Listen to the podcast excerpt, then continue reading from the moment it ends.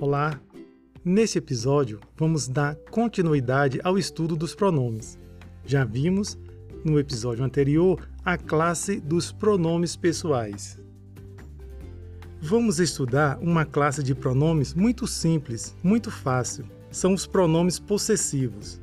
Pronomes possessivos são aqueles que indicam posse em relação às três pessoas do discurso. Lembram? Primeira, segunda e terceira pessoa, do singular e do plural. Então nós temos com relação a quem fala a primeira pessoa do discurso, meu, minha. A segunda pessoa do discurso, ou seja, com quem a gente fala, teu, tua. E a terceira pessoa do discurso, seu, sua. Devemos ficar atentos ao emprego dos pronomes possessivos, como, por exemplo, os pronomes possessivos de terceira pessoa, como seu e sua, no singular, seus e suas, no plural. Esses pronomes podem dar uma ideia de duplo sentido à frase, a ideia de ambiguidade, que devemos tanto evitar. E para evitar isso, devemos colocar na frente do substantivo o pronome dele, dela, deles ou dela. Por exemplo, na frase o professor informou que a aluna fez a prova com sua caneta. Então, de quem era a caneta? Do professor ou da aluna? Não há como saber. Por isso, essa frase se torna ambígua.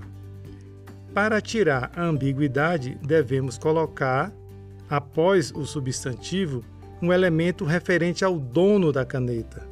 Então, o correto seria: o professor informou que a aluna fez a prova com a caneta dela, ou o professor informou que a aluna fez a prova com a caneta dele. É importante também notar que não se deve usar pronomes possessivos diante de partes do próprio corpo. Como medida de higiene, eu lavo as mãos. Não é necessário utilizar eu lavo as minhas mãos. Uma outra classe de pronomes são os pronomes demonstrativos. Pronomes demonstrativos são aqueles que situam os seres no tempo e no espaço. Também, como os demais pronomes, em relação às pessoas do discurso. São pronomes demonstrativos: este, esta, isto, na primeira pessoa, esse, essa, isso, na segunda pessoa, aquele, aquela, aquilo, na terceira pessoa. O conhecimento dos pronomes demonstrativos vai nos ajudar a evitar a dúvida quando usar o pronome este ou o pronome esse. Então, vejamos quais são os usos dos pronomes demonstrativos. Os pronomes este e esse são usados para o que está próximo da pessoa que fala, está em posse de quem fala, da primeira pessoa, e também é utilizado para o tempo presente. Por exemplo, este relógio que estou usando é muito caro. Este ano está sendo muito difícil.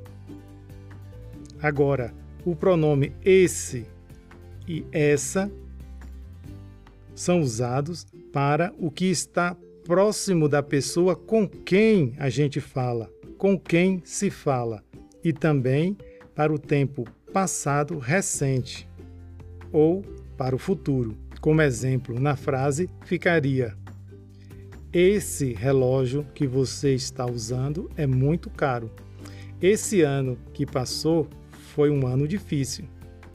Esse ano que vem pretendo atingir meus objetivos. Então, fica fácil entender que este se refere à primeira pessoa e está próximo ou em posse da pessoa que fala, e esse se refere à segunda pessoa e está próximo ou em posse da pessoa com quem a gente fala ou com quem se fala.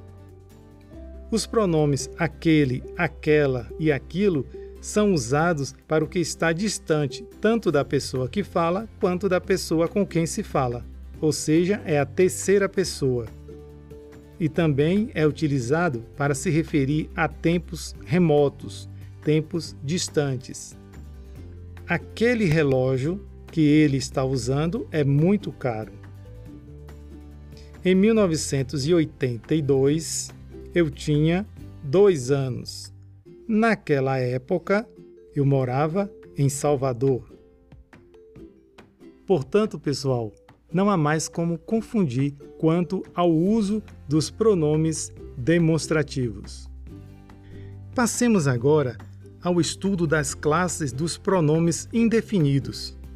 Esses pronomes referem-se à terceira pessoa do discurso, mas de uma maneira vaga, imprecisa, de uma maneira genérica.